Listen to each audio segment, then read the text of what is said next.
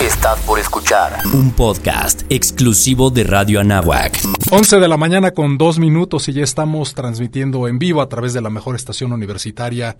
Por supuesto que me refiero a la de mi querida alma mater, la Universidad Anáhuac México Campus Norte. Qué bueno que nos acompañas a través del cuadrante 1670 de amplitud modulada y nuestro sistema multiplataforma que obviamente ya dominas. Estamos en radio.anahuac.mx, estamos en Spotify, en Evox, transmitiendo de manera simultánea al perfil de este programa en LinkedIn, en nuestro Facebook Live y a través, por supuesto, también de nuestro canal en YouTube. Hagamos pues comunicación en esta mañana de viernes 27 de octubre, cerrando el mes, como decimos coloquialmente en nuestro país, no sé si en tu natal Venezuela, Osvaldo con broche de oro. Osvaldo Bernal, quien es el CEO de una marca farmacéutica emblemática como lo es Bristol Myers Squibb. Osvaldo, bienvenido, gracias por aceptar la, invitación y compartir con toda la, la comunidad universitaria, nuestros egresados y audiencias, tu valiosísima experiencia profesional. Pues Carlos, eh, mil gracias a ti por la invitación.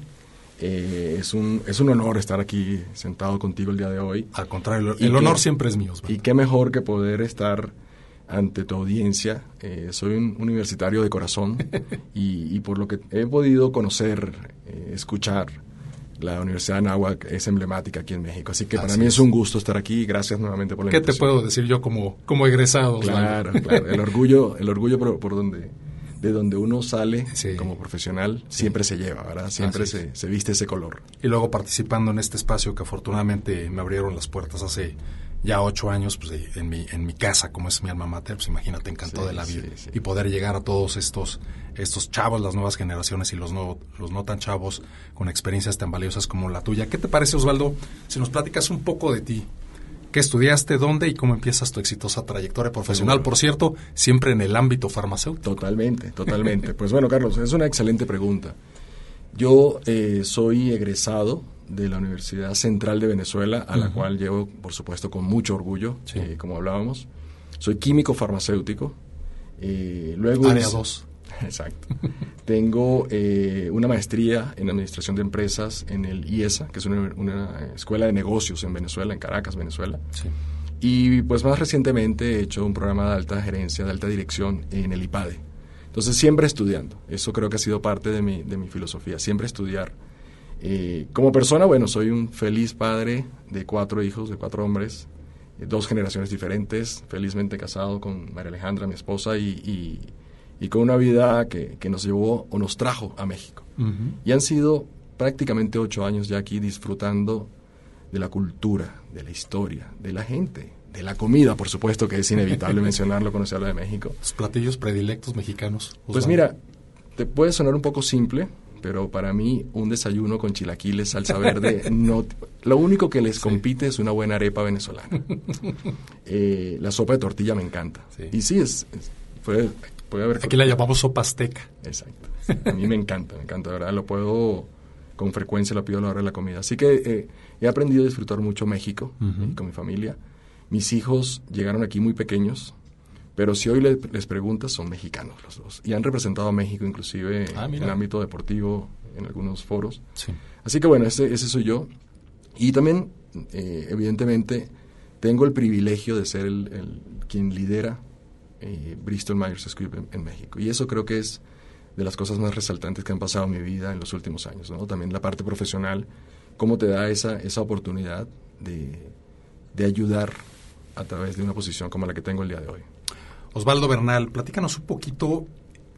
Eh, ¿Te esperaste a terminar la carrera para comenzar a trabajar o ya empezaste a trabajar antes de terminar la carrera? Y justamente en, qué, en cuál de las firmas farmacéuticas comenzaste tu camino. Bueno, te comento que al, al, en la parte final de la carrera comencé a trabajar en diferentes laboratorios, no farmacéuticos reconocidos, más en laboratorios internos de la universidad y en algunos otros foros. Una vez eh, egresado, trabajé en lo que es el COFEPRIS de Venezuela, mm. que es el Instituto Nacional de Higiene. Y allí estuve un par de años, pues sí, revisando sometimientos que hacían las empresas farmacéuticas de, alimentos y de cosméticos. Al mismo tiempo, trabajaba en una, farmacia independiente, como cualquiera de las que conocemos hoy aquí en México, como era el químico farmacéutico de la farmacia, ¿no? el que preparaba las fórmulas, el que pues, conversaba con los pacientes. Eh, Y, y era, era muy enriquecedora la experiencia. Sin embargo, siempre pensé que poder entrar a la industria farmacéutica, y qué mejor que una empresa como Bristol, que, bueno, tengo cuatro años en ella, eh, me podría ayudar a, influenciar aún más, a estar más eh, guiando la estrategia, guiando lo, lo, que es el acercamiento a lo que realmente necesita la sociedad, y, es trabajando básicamente en el bienestar de la sociedad. Entonces sí, sí comencé eh, antes de graduarme, sin embargo la industria farmacéutica, comencé luego de casi tres años de graduado, y comencé creo que, que es uno de mis grandes orgullos en la visita médica, en el campo, conociendo a los médicos, viendo qué sucede allí. Y eso creo que es parte de lo que llevo conmigo en esa mochila de experiencia, ¿no? El, saber cómo es la interacción del día a día y me hace apreciar muchísimo también a nuestro equipo, a nuestro equipo de campo, porque sé lo difícil que puede ser estar esperando a un médico, esperando a un pagador por horas y que al final te digan, hoy no te puedo recibir. Y bueno, vas, sigues, ¿no? Entonces, sí, ese fue mi inicio en la carrera Siempre, siempre que eh, platico con, ejecutivos como tú, Osvaldo, de la industria farmacéutica, siempre se me viene a la mente la película En busca de la felicidad que va Will Smith. otros tiempos, otros tiempos. Con, con ese armatoste visitando como, un, como un representante o visitador médico. es, así, es así. Y, las vicisitudes que viven. Es totalmente así y, y, no es tan sencillo como simplemente llegar a un médico, promocionarle y salir. Requiere toda una planificación, requiere todo un entrenamiento. Claro los que tenemos la fortuna de venir del área de salud, pues puede ser un poco más sencillo, pero tengo colegas y tuve colegas, abogados, ingenieros, otras, otras carreras que entraron conmigo en la, industria farmacéutica, en la visita médica, y por supuesto su nivel de entrenamiento tenía que llegar, de conocimiento, al igual que nosotros. y, pero eran súper exitosos, entonces sí, sí, no es tan sencillo. Pero bueno, ahí fue mi inicio en la industria farmacéutica y como te digo, lo recuerdo con mucho orgullo porque es donde pasan las cosas, ¿no? En el campo, con la gente. Osvaldo, y además eh, la labor de venta de, los visitadores, los representantes médicos, es un arte, ¿no? Es todo un arte, todo un arte. ¿Se les capacita en este sentido? Totalmente, totalmente. Eh, tiene, tenemos la fortuna nosotros y el, privilegio de trabajar en una empresa, por ejemplo, como Bristol, donde la innovación, el nivel de, de desarrollo detrás de lo que ofrecemos a los médicos como solución es de altísimo nivel solo por darte una, referencia, somos pioneros en el área de inmunooncología. Los investigadores que descubrieron y desarrollaron estas moléculas fueron merecedores de premios Nobel. Entonces, evidentemente, cuando vas con un oncólogo, vas con un médico especialista y hablas de estas moléculas, ellos saben, porque son, son expertos los médicos en estos temas, que lo que les estás proponiendo y ofreciendo para la indicación en particular es tiene un fundamento científico de altísimo nivel. Entonces, pero igual, igual sí tienes que prepararte muy bien como representante. Y sabes qué, Carlos, creo que un tema importante, planificar tu día. No puedes salir a ver cómo te va, tienes que saber dónde vas a ir, por qué vas a ir, qué mensaje vas a llevar. Y todo enfocado, evidentemente, o todo enmarcado dentro de lo que es la ética, la integridad de lo que comunicas. Eh, comunicación clara de lo que realmente es y también cuando surgen las preguntas de eventos adversos, también estar preparado para responderlas con la misma transparencia que aplica.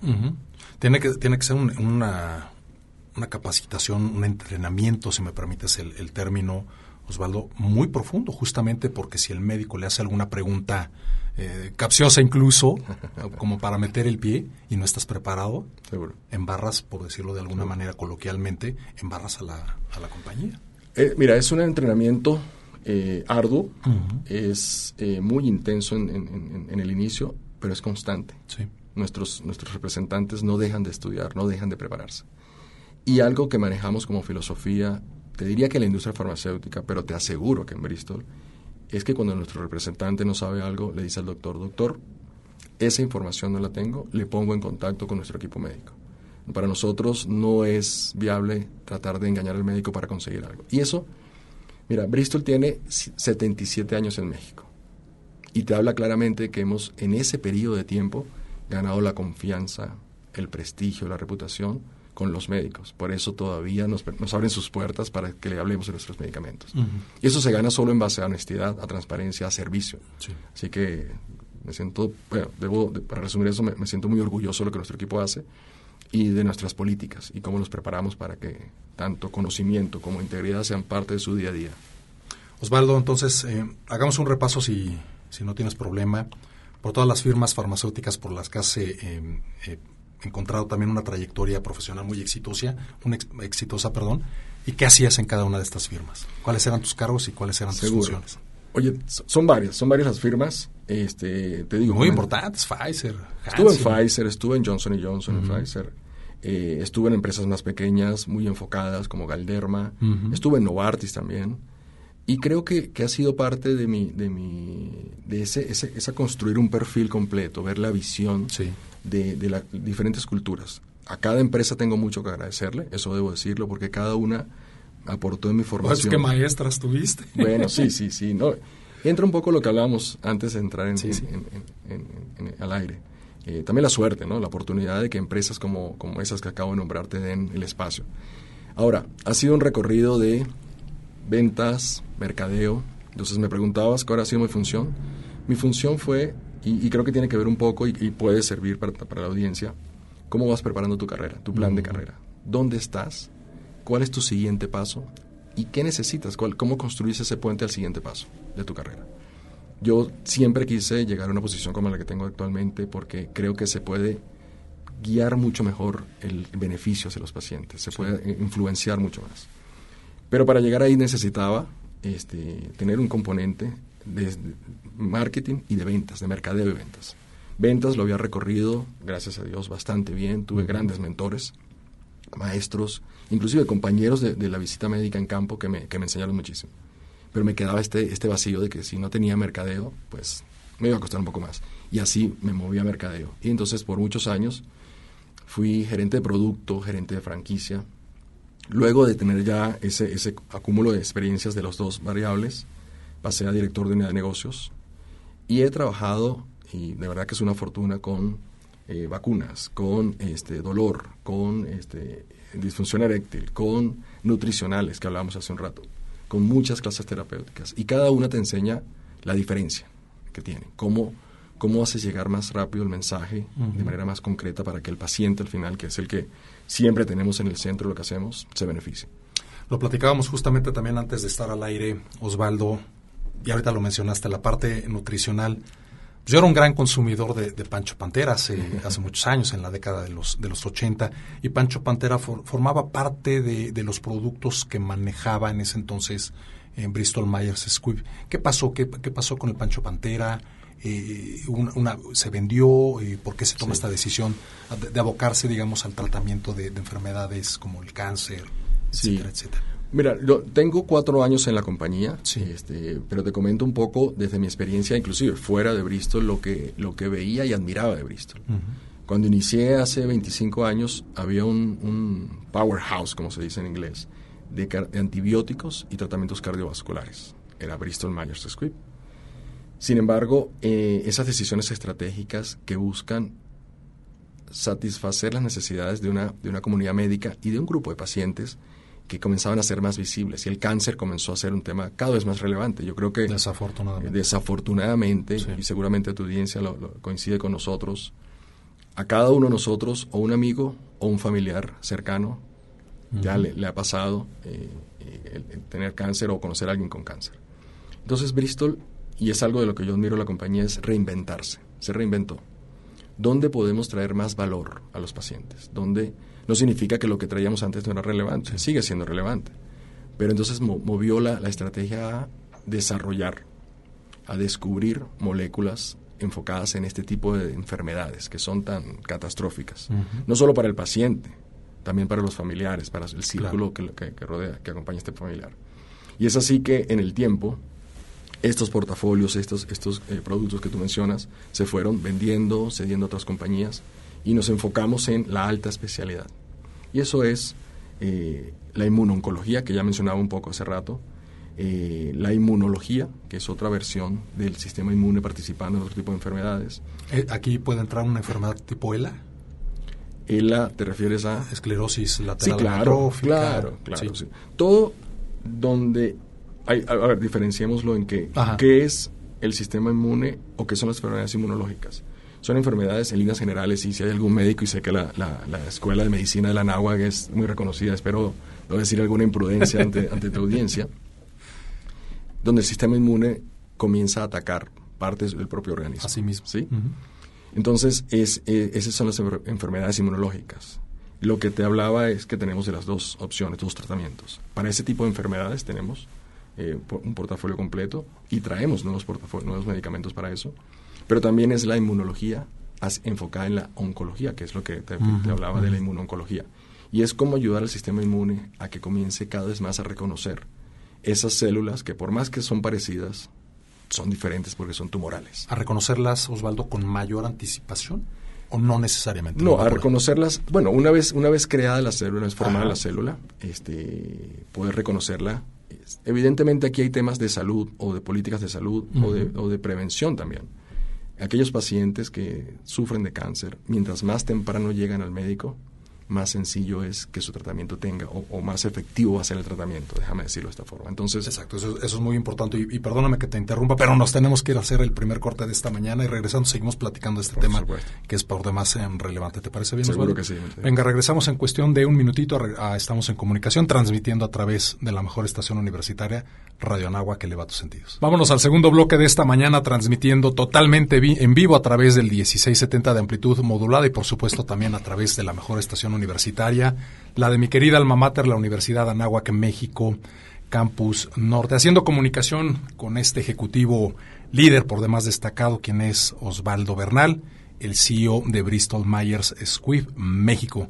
Osvaldo, el tema de las enfermedades, oncología, enfermedades eh, crónico-degenerativas, como puede ser la, la ELA, ¿cómo, ¿cómo se decide en un momento dado eh, esta, esta firma transnacional por dejar la parte nutricional, como comentábamos en un momento, el Pancho Pantera, etcétera, etcétera, etcétera, y abocarse justamente al tratamiento de estas enfermedades es, es una parte de una gran responsabilidad social de la firma. Sí, sí, totalmente, Carlos.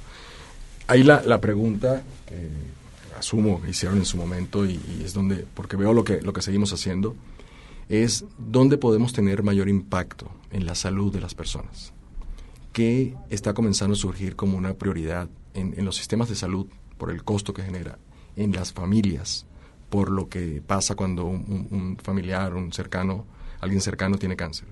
Y ahí se toma esta decisión. Y luego entra la inversión que se, hace en, investigación y desarrollo y que nos permite eh, comenzar a visualizar moléculas, tratamientos como los que te describía, que fueron merecedores de premio Nobel sus investigadores. Entonces, se toma una dirección estratégica también un tema de foco de la compañía. Claro. ¿sí? ¿Cómo, ¿Cómo podemos, con esto en mente, de beneficiar la vida de los pacientes a través de la ciencia, poner esa ciencia donde haya mayor beneficio? Déjame ponerlo eh, al revés. Y ahí definitivamente el cáncer hoy por hoy es un tema que nos, nos pega a todos. Eh, todavía los números de cáncer, tanto de nuevos casos como de eh, mortalidad, siguen, siendo, siguen siendo altísimos. No solo en México, en el mundo. Claro. Y nuestro, nuestro foco diario Solo para darte una referencia, Carlos, cerca del 20% de los ingresos que recibe la compañía a nivel global son dedicados a investigación y desarrollo.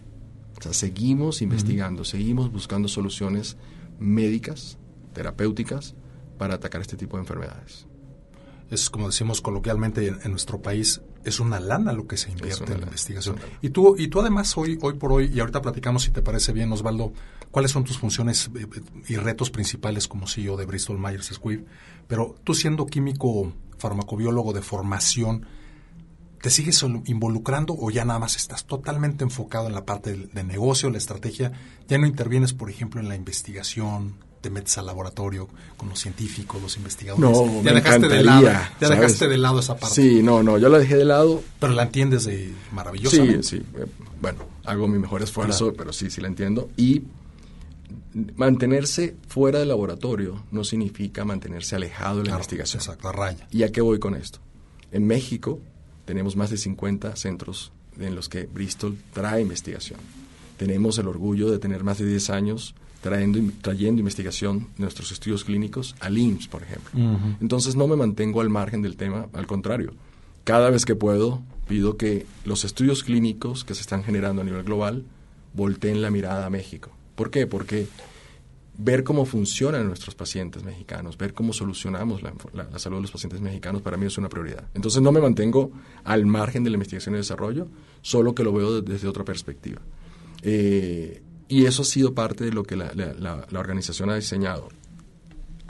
he aprovechado evidentemente lo que es la filosofía de Bristol en términos de diversidad e inclusión en estudios clínicos. Y tú me podrás decir, bueno, y diversidad e inclusión lo, me lo relaciono más con... ¿Qué tiene que, exacto, que tiene que ver Exacto. Lo que, lo que ha definido la compañía como política global en investigación clínica es que debe haber representatividad de diferentes eh, nacionalidades, de diferentes razas, de diferentes etnias en nuestros estudios clínicos. ¿Para qué? Para que nuestros estudios realmente reflejen los problemas globales desde su perspectiva global. Exactamente. Normalmente, ¿qué se venía haciendo y, y qué hacen algunas compañías? Sus estudios están más enfocados en Estados Unidos, en Europa. Y está muy bien, está muy bien porque son, son poblaciones que también sufren de lo que hablamos. Sí. Bristol Myers Squibb decidió abrir eso a ser diversos e inclusivos. Y tenemos varios programas, programas que no tienen que ver con diversidad e inclusión a nivel de estudios clínicos, diversidad e inclusión a nivel, a nivel de nuestras oficinas, a nivel de nuestra gente. Pero hablando del tema de, investigación clínica, lo hemos hecho así. Y México, por supuesto, entra como un gran centro de investigación. Y tenemos además números que acompañan a, que México se voltee, se voltee la mirada a México para, para ser incluido en estudios clínicos. Siempre nuestro país y el mercado mexicano es muy relevante en la industria farmacéutica. Es, Sin duda lo es para ti también. Totalmente. ¿Qué encuentras en nuestro mercado, Osvaldo? No, no solamente me refiero en la parte de investigación, de negocio, ¿cómo, cómo estás viendo el mercado, cómo se, cómo se mueve día con día el mercado mexicano en este, en, este, rubro? ¿Cómo lo visualizas en, el futuro? Yo, si lo pudiera resumir, Carlos, es un mercado de grandes oportunidades. Y la primera es que hay muchos pacientes que hoy están necesitando tratamientos que apenas se están desarrollando o que apenas se están sometiendo para aprobación o que están a punto de llegar al país. Esa para mí es la gran oportunidad. ¿Cómo traemos esos medicamentos para esos pacientes que lo necesitan? Y así lo resumo y, te, te, comento rápidamente una anécdota muy reciente. La semana pasada tuvimos en la, visita en México de 14 eh, líderes entre globales y regionales. Y cuando cerraba yo la sesión, tuvimos dos días sesión, de sesión extraordinarias, extraordinarios días, les decía, si logré el objetivo que me puse al principio de planificar esta visita, de que se lleve la idea de que México es un mercado de oportunidades, que hay muchos pacientes que necesitan lo que nosotros tenemos en desarrollo, ya la hice, ya lo logré. Y creo que lo logré, Carlos. El potencial de ayuda a los pacientes. Exactamente, exactamente. Totalmente. Hay, hay pacientes hoy sufriendo de patologías para las cuales nosotros, si los procesos salen bien y, y tengo mucha confianza en que va a ser así, podemos estar atendiendo en el próximo año, con psoriasis, con eh, eh, patologías cardiovasculares, eh, con enfermedades hematológicas. Y eso es proveer salud, es traer esa, esa, esas opciones a los médicos para que puedan atender a esos pacientes que hoy no tienen nada con qué tratarse en esas patologías. Ya. Osvaldo, hablando de objetivos, platícanos cuáles son tus principales retos, objetivos, justamente en este cargo tan importante que ostentas desde hace cuatro, desde hace cuatro años, siendo el CEO de Bristol Myers Squibb México. ¿Qué hace Osvaldo Bernal en la mañana llega a su cena. ¿Qué haces? Sí. Carlos, eh, yo quisiera atar mi respuesta a, lo que es eh, mi estilo de, liderazgo. Ah, mira. Se, adelantó a la pregunta que a la segunda pregunta. y es que eh, yo dedico mi tiempo, parte importante de mi tiempo, a mi gente, a la gente, a entenderles, a acompañarles, a asegurarme de, de recoger sus expectativas, sus percepciones y dar la guía ética, moral, estratégica también eh, para lograr las cosas. Esa es parte del día a día y tú me dirás, ¿y por eso te pagan? Sí, tengo la fortuna que por eso me paguen, pero eso, eso es lo que para pero mí... Pero a ver, hazlo. sí. Eh, como, como, me has podido ver, eh, este soy yo, soy auténtico, así soy yo, este, coopero con mi equipo. Algo que en esta trayectoria de más de 25 años he visto y no me gusta y que eh, trato de no hacer con mi equipo es el micromanagement, por ejemplo. Yo dejo que mi equipo confíe en sí mismo, confío en ellos, les reto, les acompaño, juntos aprendemos.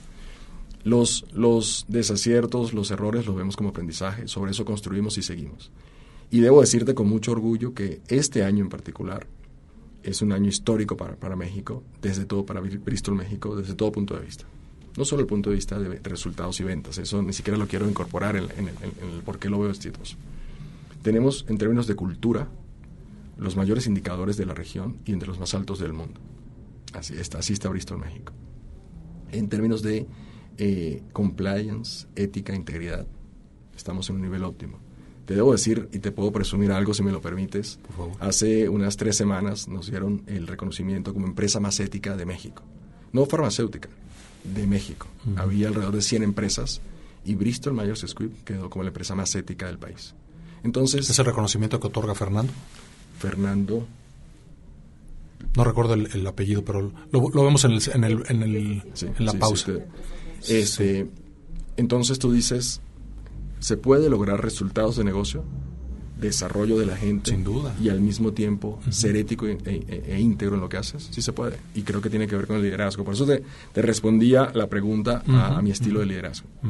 Establecer valores, establecer eh, ese, ese marco de referencia en el que debemos hacer las cosas. Cualquier cosa fuera de eso no, no es permitida, no es válido para nosotros, no es válido para mí. Y también me, me, algo que me mueve mucho es el tema de diversidad e inclusión. Siempre digo, eh, eh, Carlos, que he sido un eterno extranjero, porque tengo ya muchos años fuera de Venezuela, viví en Estados Unidos, he vivido en Canadá. Sí. Este, mi origen, de hecho, es colombiano. y tengo ocho años viviendo en México. Y en, desde que salí de Colombia, eh, siempre he sido un extranjero. Y eso, eso me ha hecho ver el mundo de una forma diferente, me ha hecho enfrentar cosas muy positivas y otras no tantas, no tan positivas. Entonces la diversidad y la inclusión para mí es parte también de lo que hago. En eso que me preguntabas, ¿qué haces en el día a día? Acompaño la estrategia, lidero la estrategia, dejo que mis equipos se desarrollen, me aseguro de que nuestro compliance, nuestra diversidad e inclusión, nuestros valores, principios estén, estén donde deben estar. ¿Tú estableces la estrategia de negocio? ¿O viene desde, digamos, los headquarters? Bueno, al ser una empresa multinacional, si viene un, lineamiento, una guía, evidentemente te permiten la adaptación local. Claro. ¿sí? Lo que funciona en un mercado, inclusive, sin ir muy lejos, lo que funciona en Brasil no funciona en México, somos Latinoamérica.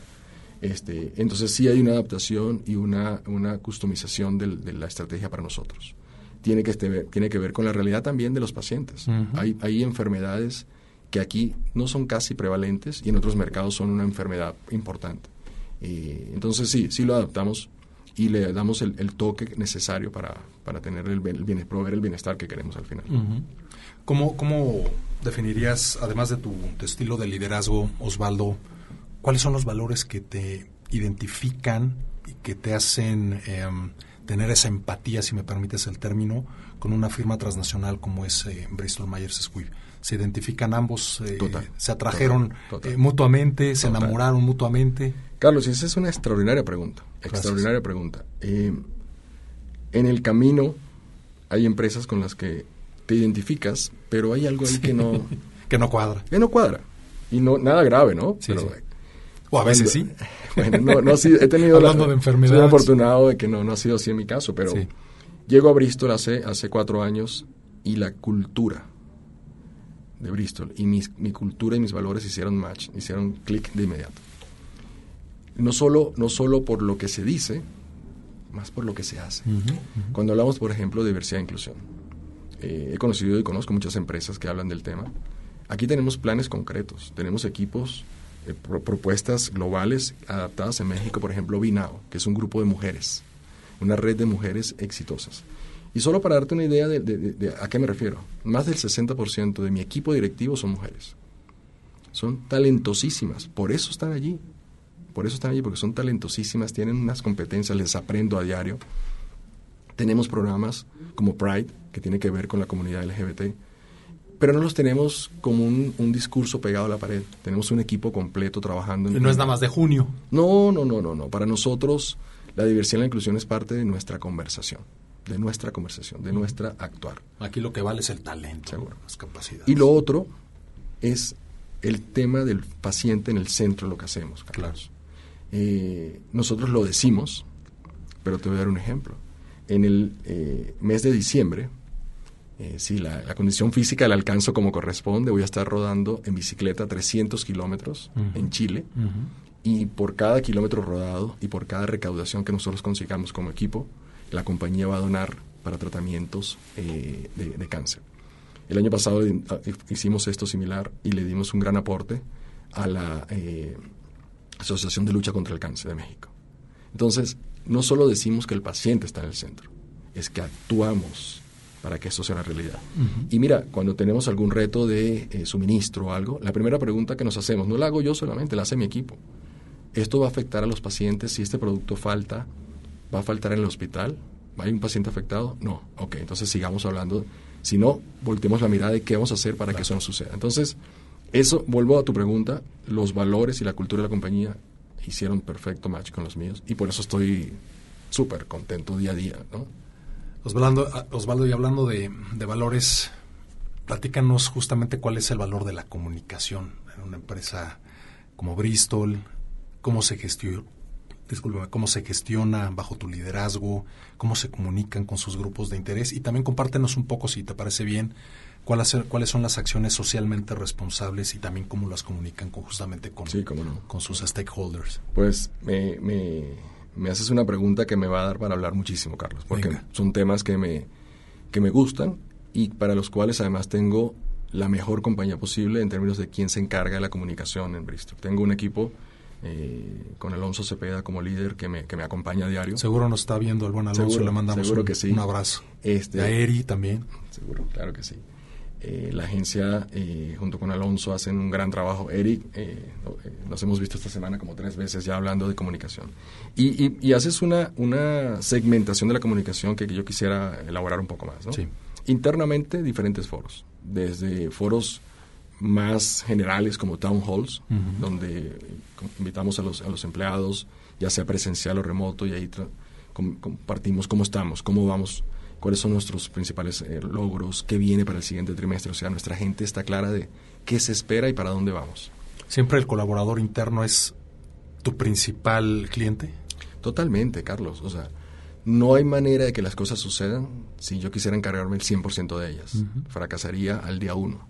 Hay gente hoy, en, e, escuchando seguramente esta llamada, que está haciendo su trabajo de la mejor manera posible. Y son ellos los que, lo que hacen que suceda esto. Eh, tenemos unos foros que hemos generado, que hemos llamado charloteando, en los que con un grupo de 10, 12, 12 colaboradores eh, eh, a, cada, a, cada, momento, con, con, cierta frecuencia, me siento yo a conversar con ellos. Y, y, mi equipo de recursos humanos también, para escucharles. ¿Cómo vamos? Es muy importante. Totalmente. Totalmente. Tenemos herramientas. Que antes no se estilaba, ¿te acuerdas? En la década de los 80, los 90, y si nos vamos para atrás, olvídate. bueno, esa retroalimentación algo... de colaborador con, con recursos humanos era algo que, que, a mí me gusta hacer y que de verdad me lo han reconocido y me siento muy orgulloso por eso, es que eh, literal mi, mi, oficina no tiene puertas. Y como día a día en el comedor de la oficina con quien tenga un espacio en la mesa y me permita sentarme con ellos. Soy, tengo... Oye, además comes muy rico. Ah, yo, he comido en muchos, en muchos empresas y comes delicioso y además baratísimo. Sí, sí, sí. Entonces, esa cercanía del líder es algo que tiene que haber cambiado. Sí.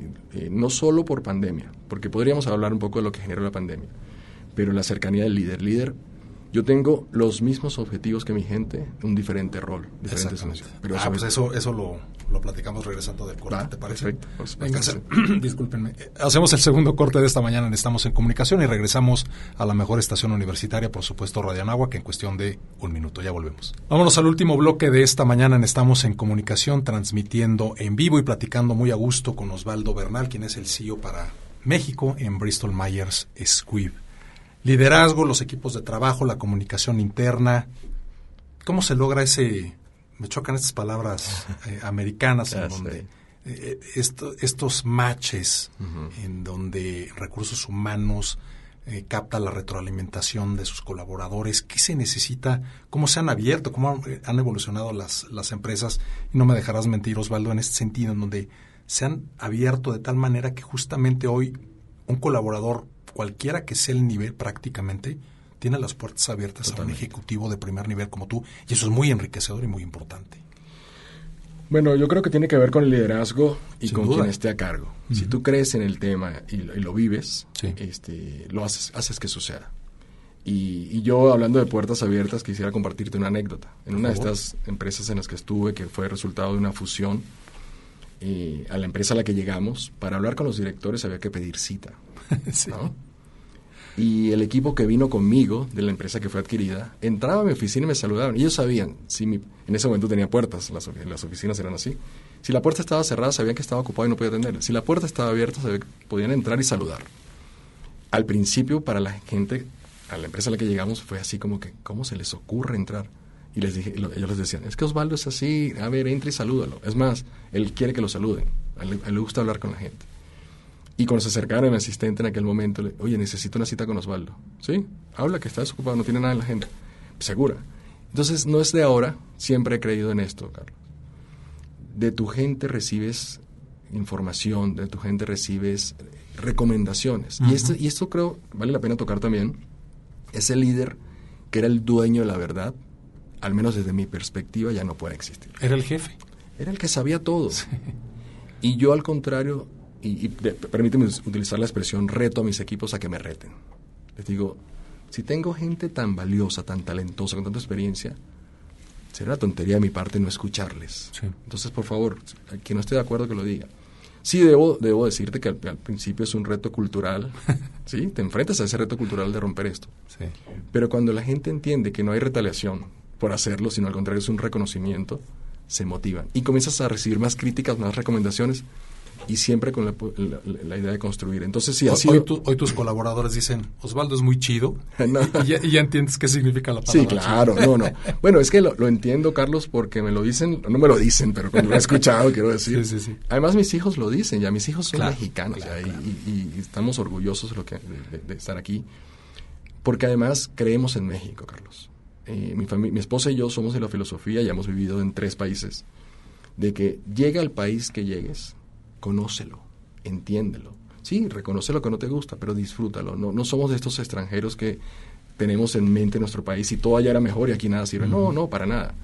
Eh, entonces sí, sí, disfrutamos el, estar aquí. Ahora, volviendo al tema de la, del liderazgo. Eh, converso con mi equipo con frecuencia, me siento, en las, en, como te decía, a comer con los, con los colaboradores en el, en el comedor las veces que puedo, abro estos foros eh, y como ejemplo, cada vez que me dicen necesito conversar contigo, mi agenda está abierta. El que necesite un espacio, entre, bloqueelo. Si está abierto en mi agenda, está actualizada, bloqueelo. Y eso ha roto un poco el paradigma de tener que pasar por el asistente a ver si Osvaldo puede recibir. No, no, el tiempo es de ustedes. Si, si te hago un cambio luego o no le acepto, es por alguna razón en particular, pero si no, bloquealo. Entonces eso, eso ha generado una camaradería dentro del equipo. Confianza. confianza. Muy importante. También creo mucho en el reconocimiento, Carlos. Eh, y el reconocimiento no es solamente cuando hacen las super estrategias, eso también lo merece, por supuesto. Pero hay momentos que el día a día logra nuestro equipo resolver situaciones. Hemos tenido recientemente situaciones que el equipo logró resolver. Uno de nuestros valores es sentido de urgencia. Una de las cosas que medimos es sentido de urgencia más que valores. Y, y nuestro equipo lo tiene. Es integridad, es innovación, es sentido de urgencia, es respeto a las personas. Son varias cosas que tenemos como, como valores y que los vivimos. Entonces, cuando lideras con el ejemplo y cuando haces que eso se vea vivo de verdad, la gente lo entiende y lo compra. Y luego, algo que, que, no puedo dejar de mencionar es que también se unen, como que se unen los astros, ¿no? Te hablaba, por ejemplo, de mi equipo de comunicación, pero te puedo hablar de mi equipo de recursos humanos. Tengo hoy eh, de la mano a alguien que me, que me guía también y que, que me acompaña muchísimo en todo esto en recursos humanos. ¿Es una vicepresidencia de recursos humanos es, una, es una dirección de recursos humanos. Eh, es alguien, primero que hace que las cosas sucedan, que se acerca a la gente y que cuando sí, por temas de agenda, lo que sea, me, se me ha escapado algo que la gente necesita escuchar o que necesita conversar, ella me, me, vuelve a, guiar. Y eso es importante también reconocerlo. más que área tan estratégica. Ah, totalmente, totalmente. O sea, Ale, Ale Alar y yo hablamos, te diría, no menos de tres veces al día de temas de gente, de la gente. A ver si en diciembre la invitamos porque quiero hacer una mesa redonda con directoras de, recursos humanos. Bueno, a ver si la sumamos. Vas a disfrutar muchísimo, muchísimo de conversación con Ale Alar. Es una persona extraordinaria. Buenísimo. Extraordinaria. Ya quedamos, ya, nos comprometimos con, toda nuestra audiencia. Queda con ese pendiente. Ale Alar te va a, impactar. Entonces es eso, es dedicar tiempo a la gente eh, y dar ese espacio a la gente, es tener la diversidad y la inclusión te doy otro ejemplo. Recientemente, hace ya más de seis meses creo fue, contratamos un equipo de becarios, un grupo de becarios. Y luego de dos meses les pedí que quería desayunar con ellos. Para ellos fue así como, bueno, es que ustedes traen una mente fresca, son otra generación, quiero escucharles, a ver qué estamos haciendo bien. Y Nativos digitales. Total. Sí, eso, y mira, nos hablaron, por ejemplo, de diversidad e inclusión. Me dijeron, aquí la, la diversidad y la inclusión es en serio que ustedes creen en esto. Digo, sí, sí, por eso, por eso quiero escucharles, porque para mí, la innovación es un motor, la diversidad y la inclusión es un motor de la innovación. Mientras más opiniones diversas escuchemos, más podemos construir algo que logre tener más impacto. Si nos reunimos dos personas que pensamos igual, la, estrategia va a salir más o menos en lo que los dos decimos. Cuando nos reunimos con diferentes puntos de vista, preferencias sexuales, creencias religiosas, generaciones, algo diferente puede salir y va a ser de mucho más impacto. Entonces, también creo mucho en el tema de la, de, la diversidad y la inclusión. Y tocabas un punto de responsabilidad social también. Sí. yo soy uno de los dos directores ejecutivos en, dentro de la Asociación Mexicana de Innovación de Industria Farmacéutica, AMIF, eh, que lidera el tema de responsabilidad social. Entonces, te hablo que creo en el tema. Y ya en Bristol nos hemos movido por diferentes y mantenemos un abanico completo. Eh, hemos tenido ya por cuarto año, por cuatro años seguidos, el reconocimiento de CEMEFI, el Centro Mexicano de Filantropía, como una empresa, el distintivo, el distintivo, como una empresa socialmente responsable. Y esto va a que vamos desde recoger tapitas de plástico para por cada 100 kilos, eh, hay fundaciones que donan medicamentos de cáncer a niños, y actividades que parecen pequeñas y que no impactan seguro, en, la sociedad, pero es increíble es que, justamente el impacto que Es que la responsabilidad social podemos verla como grandes momentos y grandes actividades, grandes proyectos. Yo personalmente creo que es el día a día. Es desde si cierras el agua, ahorras el agua en tu casa y enseñas a tus hijos. Cultura. Es cultura, es educación. Y sí, hemos ido a donar, donar juguetes, eh, hacer mamas. Eh, eh, ¿Estudios? no, se me fue la palabra luego, luego la recuerdo y te la comento. Actividades con pacientes, donar desayunos a, paciente, a, familiares de, pacientes que están hospitalizados en el INS, por ejemplo. este, y luego comenzamos ya, y este es nuestro segundo año, a ver, a medir nuestra huella de carbono y a hacer actividades para disminuir o minimizar nuestra huella de carbono en México. Entonces, tú me dirás, bueno, pero están ustedes, ¿qué tanto hacen? Hacemos de todo lo que te digo. Y le dedicamos tiempo lo discuto yo con mi equipo una vez al mes, cómo están nuestras actividades de responsabilidad social. Creo conexión entre fundaciones que se acercan a nosotros con la gente de AMIF y sobre eso es tener estrategias mucho más sólidas de, responsabilidad social.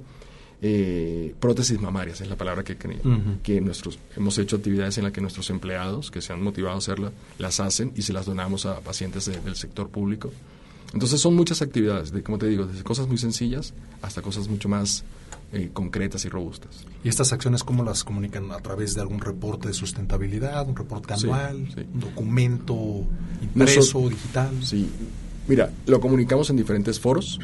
Eh, en el caso, por ejemplo, de huella de carbono, somos pioneros en Latinoamérica para Bristol. Este, lo comunicamos a nuestros empleados eh, y formamos parte de estos foros como, como AMIF, en los que se habla de qué hace cada empresa y cómo aporta. Entonces, sí, sí hay diferentes foros y diferentes canales de comunicación de, lo que hacemos. Y es algo que a nuestros empleados además se enorgullece.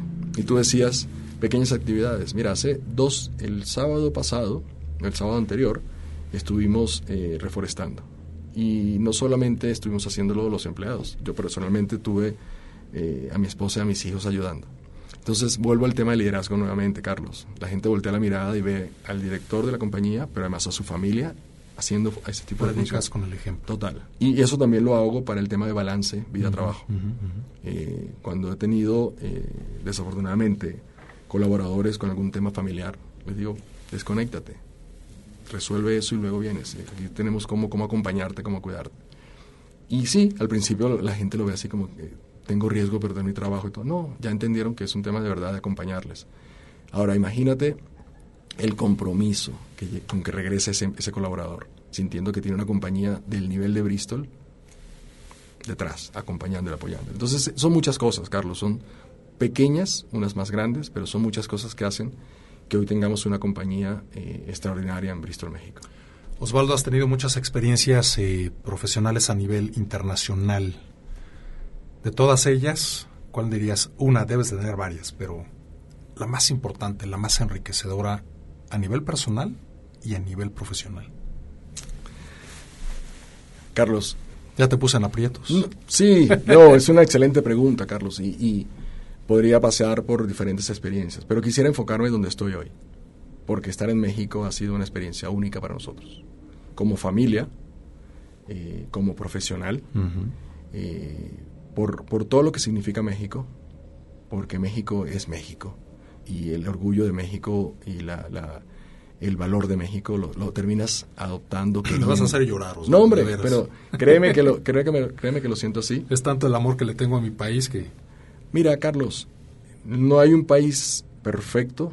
Claro. Hay que apreciar lo que tiene, tenemos en cada país y México tiene mucho que apreciarle. Mucho, mucho. País bendito. Yo te diría que sí, yo te diría que sí.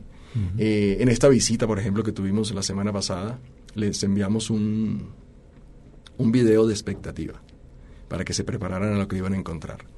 Y el, el gran tema era, eh, son, son personas de, habla inglesa, ¿no? Algunos de ellos, o si no, solo se comunican con nosotros en inglés. era Mex I Can, como Mexican. Y la I era de I Can. Y es que en México se puede. Se puede, y, hago un resumen y te lo juro que se me ponen los, los pelos chinitos otra vez. se puede ser un director exitoso ganador de Oscars. Se puede ser un corredor exitoso de Fórmula 1 se puede ser una maratonista de más de 100 kilómetros. Se ¿Alpinista? Puede, se puede ser un alpinista. Se puede ir al espacio. Se puede tener una comida que es patrimonio de la humanidad. Se pueden tener ruinas eh, arqueológicas. El arte. Eh, se puede tener a una Frida Kahlo. Se puede tener... ¿Qué más quieres conseguir en México? Y México lo tiene. Entonces, creo que eso es un mensaje también para la audiencia y como extranjero es hay que apreciar a México todo lo que tiene, porque es mucho lo que tiene que dar. Y yo ahí, como te decía hace un rato, yo en Bristol he, visto un, semillero de talento impresionante. Probablemente, probablemente en el, año que viene, el año siguiente, voy a tener un problema, un problema bueno. Y es que mucho de nuestro equipo se vaya a otras posiciones del mundo, porque tienen con qué. Hay que crecer. Seguro, seguro. Eso y eso es parte de mi, de mi, objetivo también, desarrollar a mi gente y que mi gente crezca. Y eso entra nuevamente en cuando yo hago mi trabajo diario, y sí recibo mi salario, pero veo que me reconocen, me permiten ser quien soy, me invitan a ser quien soy, y además veo futuro, veo oportunidades, pues está todo dado para que yo dé el 100 y más, ¿no? Entonces sí, sí, yo creo que la, experiencia a tu pregunta es lo que me está pasando en México, en Bristol. Un año histórico desde todo punto de vista. Creo que ha sido para mí mi mayor logro. Eh, no lo he hecho solo, es un trabajo de equipo pero un equipo que ha creído también en mi filosofía, en mi estilo de liderazgo, en mi estilo de comunicación. Eh, y hoy Bristol está en la mirada de todo Bristol Myers Squibb global. Eh, ayer hubo una, un foro global en el que nuestro VP, el vicepresidente de, de comercialización, me dijo, felicidades por lo que está pasando en México, están haciendo grandes cosas. Entonces, sí, creo que es el mayor logro que he tenido en mi carrera. He tenido varios que me enorgullecen muchísimo, pero hoy por hoy creo que este es... México es tu mayor caso de éxito, dirías, Osvaldo. Pues hasta el momento te diría que sí, Carlos. Y tengo grandes casos de éxito en los que me acompañaron equipos extraordinarios en Venezuela, cuando estaba como regional para Latinoamérica, cuando manejé Centroamérica y Caribe. Pero sí, yo te diría que México es mi gran caso de, de éxito, sin duda alguna. Y hablando de éxito, ¿qué es para ti justamente el éxito, Osvaldo? Y el fracaso. Déjame comenzar por el fracaso. El fracaso es un aprendizaje, Carlos. Y nos pasa a diario cosas que no quisiéramos que sucedieran, errores que no, y se lo digo a mi equipo. Créanme que nos vamos a equivocar más. Yo siempre digo que, eh, eh, la palabra es el, homónimo justamente del aprendizaje. La palabra fracaso es una lección. Claro, claro. Y bueno, tengo, tengo dos hijos que juegan béisbol y no sé qué tan familiarizados estás con el béisbol, pero cada vez que van a batear y se ponchan, se puede tomar como un fracaso o ajusta y el siguiente turno vas con todo. Y yo lo veo así en la vida, Carlos hay, día, hay días que cometemos más Amaneces ponchado, puedes amanecer ponchado. sí, eh, ajustas tu codo, ajustas tu pierna, tu vista y, vuelve de nuevo. Claro. Y si Oye, en Venezuela qué buenos equipos de, de béisbol y qué buenos beisbolistas le ha dado a las ligas mayores. ¿eh? Pero, ojo. ¿Al tú ves venezolano? Sí, cómo no. El béisbol mexicano Ah, está creciendo, está creciendo. Los mexicanos, los dominicanos, los cubanos, claro. Y te digo, fuimos eh, en el mes de agosto a representar a México con uno de mis hijos de 8 años y fuimos campeones mundiales, una ah, serie mundial de México. ¿Es, ¿Es el equipo de su, de su colegio o es la Liga no, o la Liga Maya? No, no, es, jugamos en la Liga Maya. Ya. Eh, pero fuimos a representar a México como un selectivo nacional sí. y dejamos el nombre de México. Fuimos los campeones. Entonces, el béisbol mexicano es otra cosa. Sin duda. Yo les diría, atentos allí que nos va a dar más alegrías que otros deportes. No voy a entrar en discusión de polémica. Exacto, exacto. Osvaldo, nos queda menos de un minuto de, programa y me encantaría que nos compartieses un mensaje final para toda la banda, toda la comunidad universitaria, egresados y audiencias. ¿Qué nos dice Osvaldo Bernal, CEO para México de Bristol Myers Squibb? Bueno, eh, primero que nada, gracias, Carlos. Gracias por la oportunidad de acercarme a, tu audiencia. Créansela y prepárense para eso. ¿Sí? Cuando yo estaba recién egresado de la escuela de, farmacia en la Universidad Central de Venezuela, me hubiesen preguntado, ¿tú vas a ser CEO de una compañía como Bristol? No lo sabía, pero trabajé para eso. Y trabajé para llegar allí. Y me reconocí a mí mismo dónde estaban mis, mis debilidades, mis gaps, como lo quieras llamar, y trabajé para eso. Créanme que no, sé, no es un camino que pasa de la noche a la mañana. Hay varios baches en la carrera. Pero si sigues con tu filosofía de lograrlo y, hacer, y tu, tu propósito de vida, que en mi caso como, como especialista o como profesional del área de salud es cómo impacto la salud de los, de los pacientes, de las personas que lo necesitan, y sigues ese propósito a pesar de los baches y los retrasos que puede haber en tu carrera, vas a llegar, vas a llegar y lo vas a lograr. Más temprano que tarde lo vas a lograr. Coincido contigo. Nos vamos. Osvaldo, mil gracias, felicidades, muchos éxitos más. Muchísimas gracias. Y estamos en comunicación. seguro que sí, un gusto. Gracias a ti. Y gracias a ti que nos hiciste el favor de acompañar en una emisión más de Estamos en Comunicación. Nos escuchamos, si Dios me lo permite, la próxima semana. Por lo, por lo pronto, te mando los ya clásicos 1670 abrazos a través, por supuesto, de la mejor estación universitaria, la de mi querida alma mater, la Universidad Anáhuac, México, Campus Norte. Yo soy Carlos Muñoz y estamos en comunicación. Más contenido y transmisión en vivo en radioanahuac.mx.